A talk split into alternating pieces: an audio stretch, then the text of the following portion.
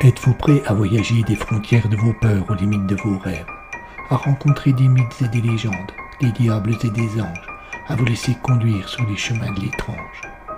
Arcanum Fabulas. Saison 5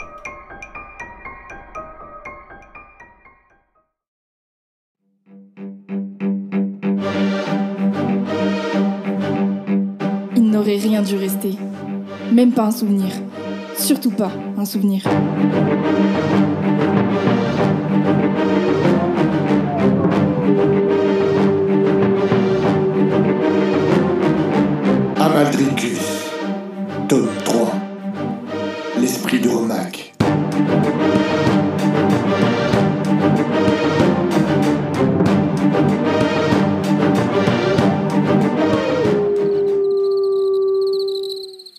Épisode 11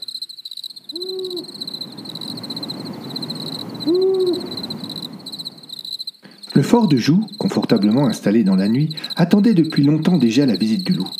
C'est du moins l'impression que l'animal en arrivant à proximité de la forteresse. Il leva le museau sur la tour du diable qui tentait en vain de percer la voûte étoilée de son toit pointu. Son regard suivit ensuite le mur d'enceinte jusqu'à embrasser la tour Gramont, plus grande, plus impressionnante, mais en réalité combien moins dangereuse. Le loup se faufila entre les branches serrées des bosquets qui poussaient là. La pente était raide, mais l'animal adroit, et il parvint sans aucune difficulté sur le plateau de la rochette. Il approcha la grille qu'il connaissait déjà et qui donnait accès aux entrailles du monstre. Il la traversa aussi facilement que si elle n'avait pas existé et se trouva enfin dans la place. L'obscurité était quasiment totale, mais sa vue était plus que perçante, elle était magique. Il distinguait nettement les contours des lieux et pour le reste, son odorat était un précieux allié.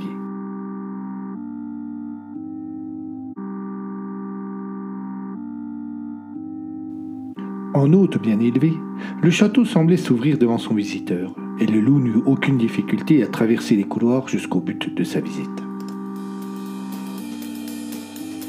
La salle du puits était elle aussi habillée de nuit? Un souffle glacial traversait la grille qui protégeait les visiteurs imprudents d'une chute dans le vide. Le loup bondit dessus et, en équilibre sur deux barreaux, contempla le néant sous ses pattes. Il sembla réfléchir un instant, puis revint sur un sol plus ferme.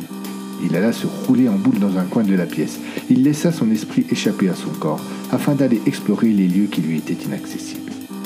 Il se laissa couler dans le puits jusqu'à l'endroit où s'ouvrait le tunnel creusé au début du siècle et qui donnait accès à la pièce qui avait servi de prison à Amaldricus pendant plus d'un millénaire. Il y pénétra et le suivit. Il sentit l'odeur des hommes. Ces derniers avaient été présents ici peu de temps auparavant, quelques jours tout au plus.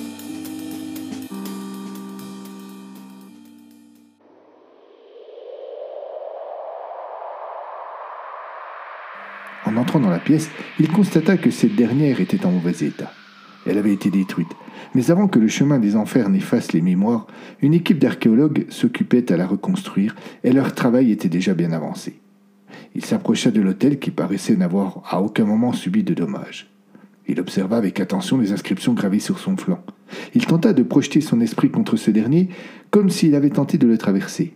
En temps normal, cela n'aurait posé aucun problème. Mais là, il fut rejeté en arrière, exactement comme s'il y avait eu une consistance physique. Ses craintes se vérifiaient. Il devait intervenir avant que le piège ne se referme. Il regagna son corps et quitta le château qui, au matin, ne garda aucun souvenir du passage de son étrange hôte.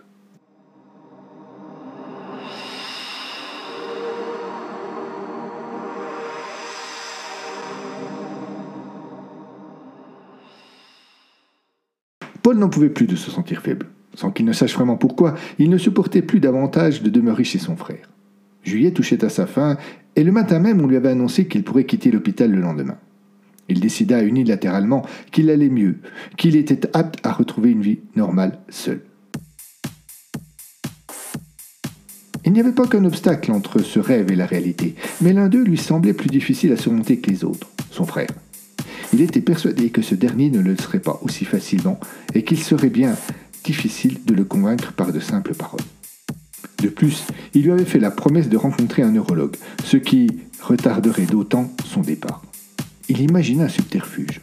Dans la matinée, il téléphona à l'un de ses collègues de travail, qui résidait en région parisienne, et lui demanda de lui trouver le plus rapidement possible les coordonnées du neurologue le plus réputé de la place. Son ami le rappela une heure plus tard. Avant qu'il ne fût midi, Paul avait un rendez-vous. Quand son frère se présenta avec sa femme après le repas, l'Odesse prit toutes les précautions d'usage pour lui faire part de sa décision.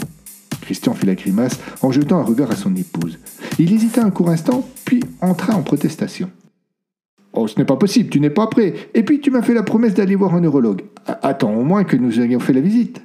Paul s'attendait à cette réaction. Il pointa son arme secrète, le rendez-vous qu'il avait obtenu le matin même. Christian en fut désarçonné. Pas bien longtemps toutefois. Il eut au fait de rebondir. Le neurologue que tu as trouvé est sans doute très réputé, et c'est une bonne décision de vouloir aller le voir lui. Mais il n'empêche que je maintiens que tu n'es pas prêt à vivre de nouveau seul, dans un appartement à Paris, loin de ceux qui pourraient t'aider en cas de problème. Paris n'est pas exactement un désert, et en plus, euh, j'y ai de nombreux amis. J'ai envie de reprendre mon travail, de faire une croix sur ce qui m'est arrivé ces derniers mois, et en restant chez vous, je n'y parviens pas. De plus, il va bien falloir que je recommence à travailler. Et, tes malaises Oublie cela, je saurai m'en accommoder. Christian n'ajouta rien. Il connaissait suffisamment son frère pour savoir qu'il ne changerait pas d'idée. Il s'avoua vaincu, et Paul se sentit d'un seul coup plus libre. L'espace d'un instant, il oublia tous ses problèmes.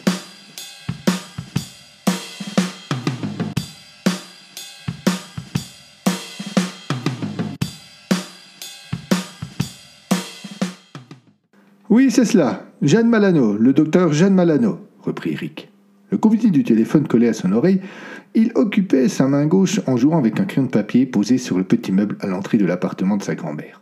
L'attente ne dura pas plus de deux minutes. Il entendit le bruit caractéristique. Son interlocutrice venait de reprendre l'appareil.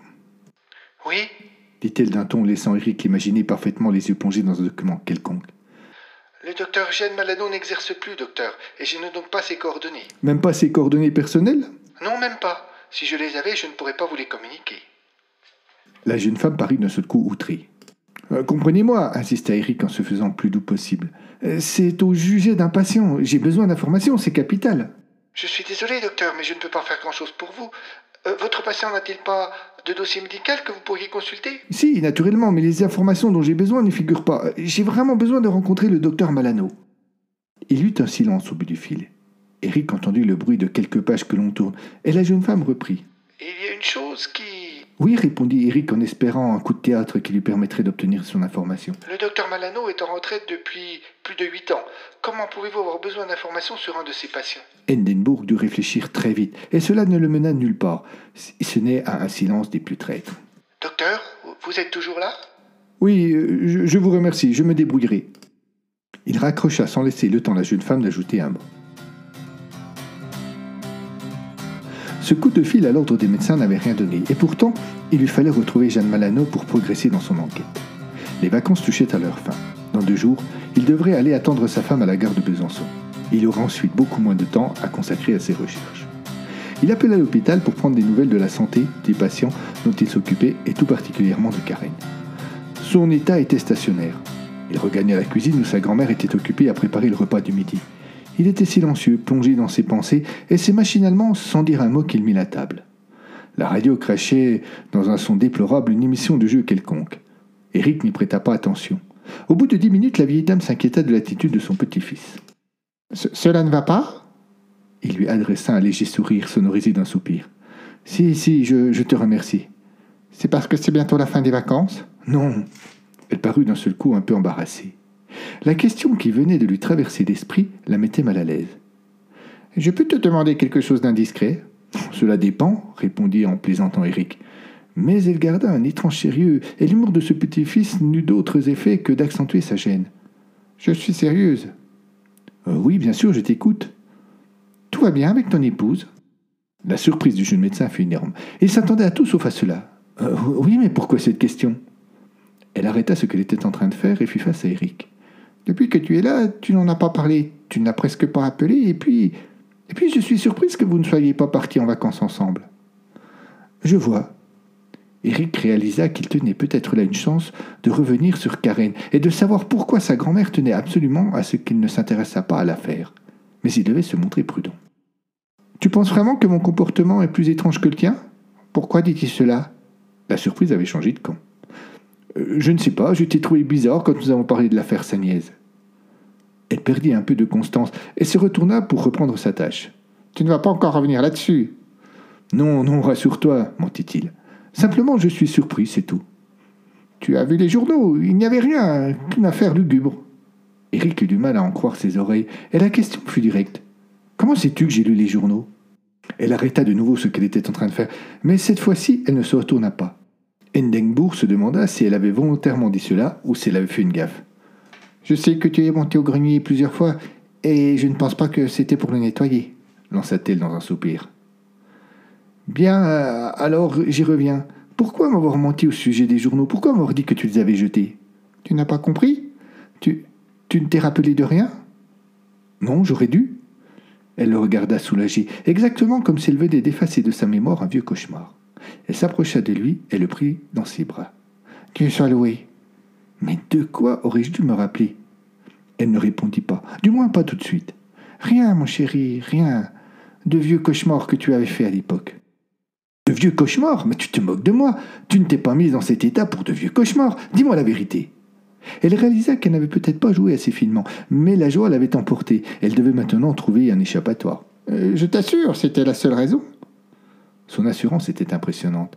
il n'y avait dans sa voix aucune hésitation, aucun tremblement. Pourtant, Eric ne se laissa pas convaincre. S'il te plaît, dis-moi ce qui peut te faire si peur. Me faire peur? Elle rit.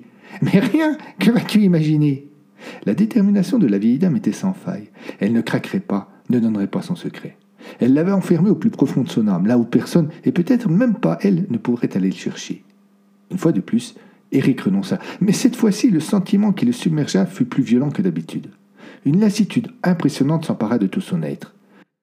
Que lui avait-il pris de courir après des fantômes, après une histoire vieille de plus de vingt ans, pour les yeux d'une femme qu'il n'avait aimée que par procuration? Non, il ne l'avait même pas aimée, il avait juste eu pour elle une attirance guidée par les hormones de jeune garçon aux portes de la puberté. Il repensa à sa femme, à ses vacances passées sans elle. Il s'en voulut. Finalement, le fait de ne pas avoir retrouvé Jeanne Malot lui sembla sans importance. Peut-être fallait-il mieux qu'il oublie tout cela. Mais le pourrait-il?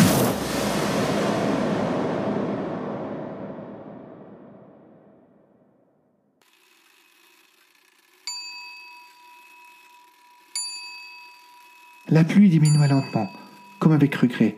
Elle baissa d'un ton, devint timide, puis s'éteignit au bout d'une demi-heure. Le tonnerre continua à gronder pendant plus longtemps, semblant l'appeler, en vain, pour qu'elle revienne. C'était étrange les sensations que j'avais, que nous avions tous pendant cette cérémonie. La moindre d'entre elles était exacerbée. Un bruit, un souffle léger, la plus petite goutte d'eau sur nos visages, tout prenait une dimension surréaliste, tout semblait vivant et cherchant à communiquer avec nous. Le guide nous avait invités à nous joindre au cercle. La comtesse de Calaronne s'était avancée au centre et avait entamé une étrange danse rythmée par les voix graves des autres membres. Puis, les intervenants s'étaient succédés, exécutant des rituels ésotériques et incompréhensibles, faisant appel à Satan, aux esprits prisonniers des limbes et à d'autres choses dont Patrick raffolait, mais dont les sens aujourd'hui encore m'échappent totalement. Les paroles de Charles Time sont revenues en tête à cet instant. Tu verras la ligne, la ligne dessinée entre le bien et le mal. Jamais je ne m'étais senti aussi proche de la franchir.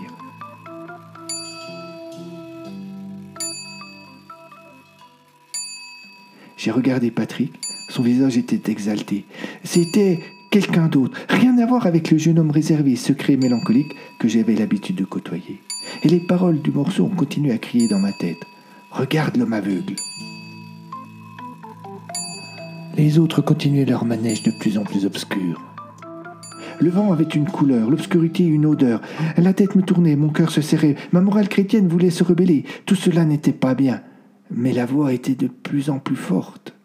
Les danses devenaient expressives. Une douce chaleur envahissait nos membres. Mon cœur se mit à battre encore plus vite et plus fort, dans une ultime tentative de rébellion. Mais il n'y avait plus de réalité, juste un voile entre nous et le reste du monde, dont j'allais jusqu'à douter de l'existence. Devais-je résister? En, avais-je envie? Mon corps se détendit. La dernière douleur qui serrait mon cœur s'éleva bien loin de moi. Elles étaient toutes absentes désormais. Un puissant sentiment de plénitude m'envahit alors. Était-ce le mal qui venait de remporter la victoire? Comment le mal pouvait-il donner tant de bien? Au bout de quelques secondes, même ces questions n'avaient plus d'importance. J'avais le pouvoir, un guide et de nouveaux compagnons.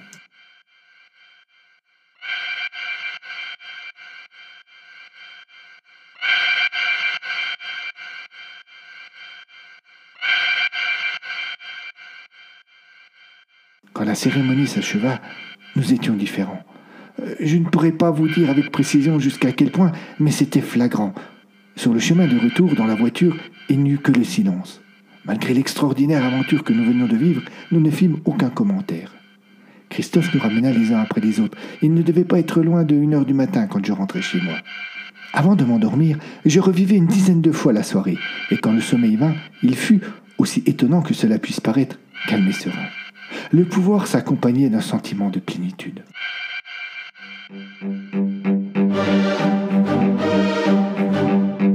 Il n'aurait rien dû rester. Même pas un souvenir. Surtout pas un souvenir.